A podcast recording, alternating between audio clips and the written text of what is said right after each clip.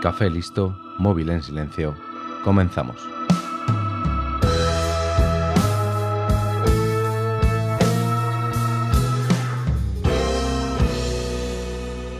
Hoy voy a hablarte de una leyenda, de un sueño. El sueño de hacerse rico de la noche a la mañana en el siglo XVI. Una leyenda que se llevó muchas vidas. Las vidas de los que buscaron y de los que defendieron. Hoy en 15 minutos voy a hablarte de El Dorado. En el siglo XVI muchos conquistadores españoles fueron en la búsqueda de El Dorado. Lo primero que te vendrá a la mente sobre El Dorado será la mítica ciudad hecha de oro que fue buscada por mucha gente. Esa búsqueda llega incluso hasta nuestros días. Pero ¿de dónde viene esta historia? ¿Qué les hizo creer a los españoles que existía una ciudad llena de oro en medio de la selva? La leyenda comienza en Panamá, cuando la expedición de Núñez de Balboa se encontró con la tribu Comagre. Estos les dieron esclavos y algo de oro, entre otras cosas. A la hora de hacer el reparto del oro entre los soldados, se formó una pequeña revuelta. No todos estaban de acuerdo con el reparto. Según las crónicas, en medio de la revuelta, uno de los indios que les había dado el oro alzó la voz y les dijo, Si hubiera sabido que ibais a reñir por mi oro, no os lo hubiera regalado, porque soy un hombre de paz y concordia. Me maravilla vuestra ceguera y locura, porque no apreciáis las joyas y las destruís para hacer palitos. Si tantas ganas de oro tenéis que molestáis y matáis a la gente de aquí por él, yo os mostraré una tierra en la que hay tanto oro que os hartaréis de él. Y así comienza la búsqueda del dorado, lo que llevó a los españoles a la búsqueda de una leyenda que nunca apareció, pero que les permitió descubrir para los europeos una enorme extensión de terrenos. Al comienzo de esta expedición, Núñez de Balboa descubrió el Océano Pacífico siguiendo las instrucciones que le dio el indio Comagre para encontrar la Tierra del Oro. Años después, los exploradores tuvieron nuevas noticias de una tierra llena de riquezas que a la postre sería el actual Perú, la tierra de los incas. En 1524, Francisco Pizarro, Diego de Almagro y Hernando de Luque se asociaron para explorar esa tierra desconocida, con la esperanza de encontrar ese lugar donde el oro brotaba de la tierra. Pasaron dos años de penurias y continuos fracasos recorriendo las costas de Sudamérica. En las luchas con los indios murieron muchos. Incluso Diego de Almagro perdió un ojo acuñando la famosa frase, este negocio me ha costado un ojo de la cara. El punto de inflexión se produjo en la isla del Gallo, actual Colombia, cuando Diego de Almagro partió hacia Panamá en búsqueda de refuerzos mientras Francisco Pizarro lo aguardaba con el resto de los 80 soldados en dicha isla, quedándose varios de ellos retenidos en contra de su voluntad. El gobernador de Panamá, Pedro de los Ríos, enterado de las penurias que estaban pasando aquellos hombres, exige que se les permita regresar sin ningún tipo de impedimento. En ese entonces el descontento entre la tropa era ya muy grande, y casi todos mostraban intenciones de querer desertar. En esa situación extrema, con todo a punto de perderse, Francisco Pizarro desenvainó su espada, marcó una línea en la arena y desafió a los soldados diciéndoles que debían elegir entre quedarse en ese lado, yéndose a Panamá a ser pobres, o arriesgarse a cruzar la línea hacia el Perú, donde se harían ricos solo 13 hombres decidieron continuar con la expedición, quienes luego serían conocidos como los Trece de la Fama. Poco después, tras continuar navegando hacia el sur, en abril de 1528, Pizarro y sus hombres desembarcaron en Tumbe, Perú, donde hallaron grandes riquezas. Tras conseguir lo que anhelaban, Pizarro retornó a Panamá con el objetivo de que el rey de España lo nombrara gobernador del Perú, marcando así el inicio de la conquista del imperio inca. Durante la conquista de la actual Colombia, una tribu les habló sobre un cerro en el valle de Taironas que estaba formado completamente de oro, y los españoles se dirigieron hacia allí. Algunas teorías dicen que las tribus, viendo la ansia de los españoles por encontrar una leyenda, lo utilizaron a su favor.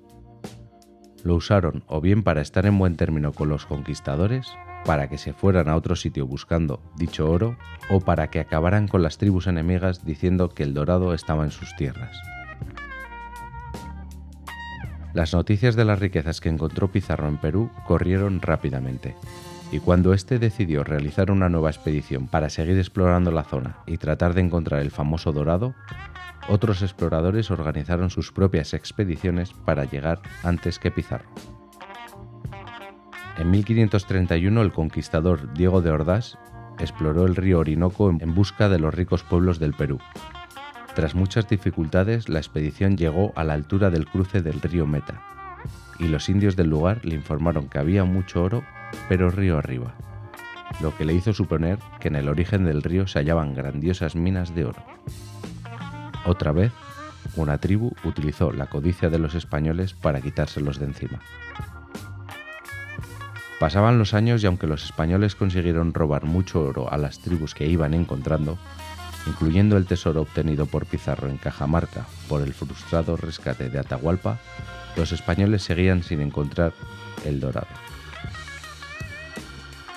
Y ya habían sido muchos muertos, tanto indígenas como españoles, pero eso no hizo que nuevos conquistadores estuvieran dispuestos a arriesgarlo todo por encontrar la legendaria ciudad. Las magníficas riquezas iban en aumento según la historia se iba contando y pasaban los años.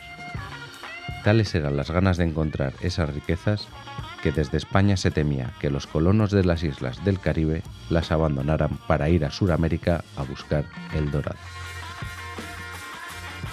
En 1534, Jorge de Espira, gobernador de Venezuela, organizó una expedición al lago Maracaibo y más allá de las sierras de Carora, donde se suponía que había oro en abundancia. Pasado un tiempo sin tener noticias de los refuerzos con suministros, acosados por los indios y las lluvias, Espira decide acampar en las orillas del río Upia, donde fueron diezmados por los tigres que habitaban en la zona.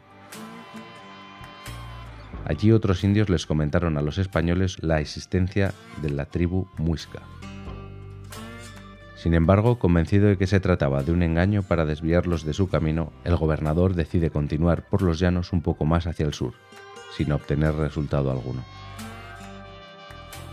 Desalentada, la expedición emprende el definitivo retorno a la costa venezolana.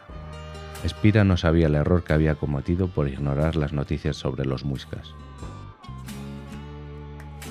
En 1535 llega a Santa Marta el teniente de gobernador Gonzalo Jiménez de Quesada, quien decidió organizar una incursión hacia el interior del territorio, siguiendo el curso del Río Grande.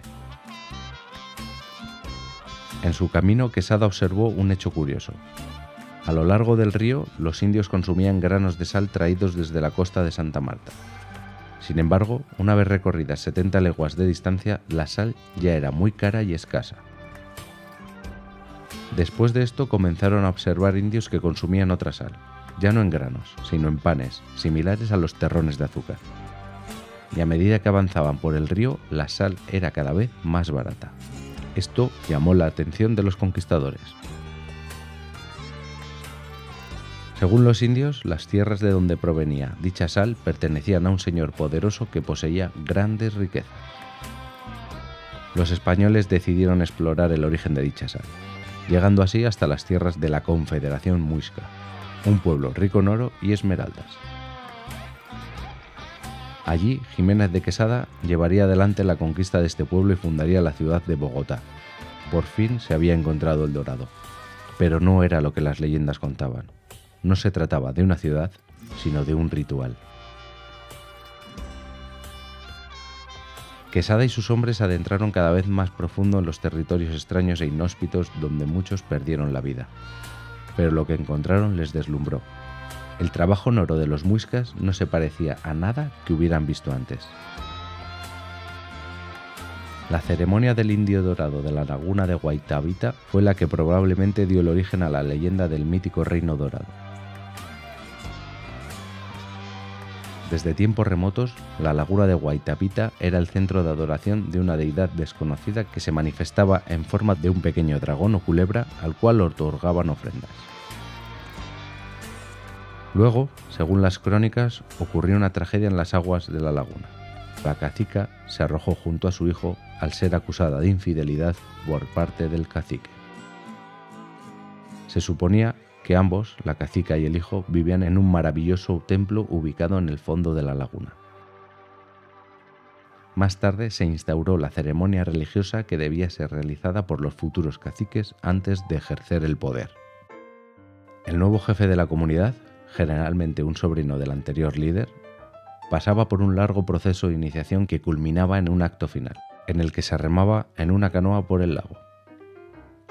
El jefe se presentaba desnudo, solo cubierto por polvo de oro, rodeado de cuatro sacerdotes de alto rango adornados con plumas, coronas de oro y demás ornamentos, hacía una ofrenda de objetos dorados, esmeraldas y otros materiales preciosos a los dioses, y los arrojaba al centro del lago. La orilla del lago circular se llenaba de espectadores ricamente vestidos, que tocaban instrumentos musicales y encendían grandes fuegos. La canoa misma llevaba cuatro fogatas que lanzaban columnas de incienso a los cielos.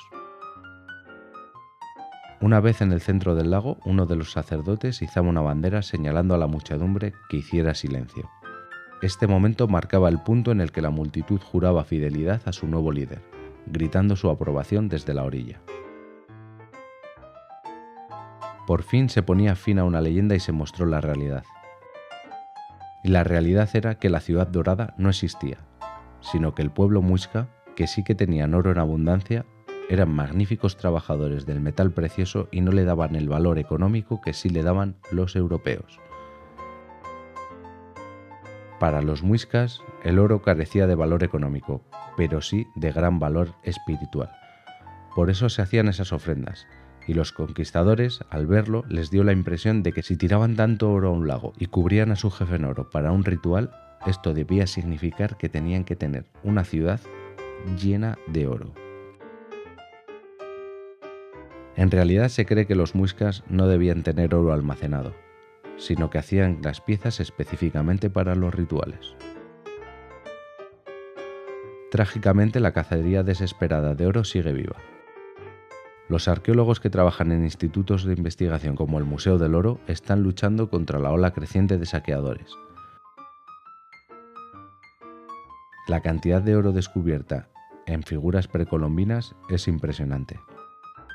Tan impresionante que en los años 70 el número de los nuevos lugares hallados fue tal que el precio mundial del oro se desplomó. Como consecuencia, la gran mayoría de los objetos preciosos precolombinos de oro han sido derretidos, y su valor real como pistas para entender el trabajo de una cultura antigua se ha perdido para siempre. Afortunadamente, las colecciones que sobreviven en sitios como el Museo del Oro y el Museo Británico pueden abrir una ventana a entender las diferentes perspectivas sobre el valor material y la percepción humana. Y aún más importante, entender la verdadera historia detrás del mito de El Dorado. Creo que está bien que esas piezas se hayan conservado en diferentes museos. Pero lo que debemos hacer, como sociedad que es consciente pero no culpable de lo que ocurrió hace 400 años, es devolver esas piezas al lugar que pertenecen, para que así sean los descendientes de esos pueblos los que tengan sus tesoros y se beneficien tanto cultural como económicamente de sus estudios y exposición. Y como lo prometido es deuda, en menos de 15 minutos, te he entretenido o lo he intentado. Hasta la próxima.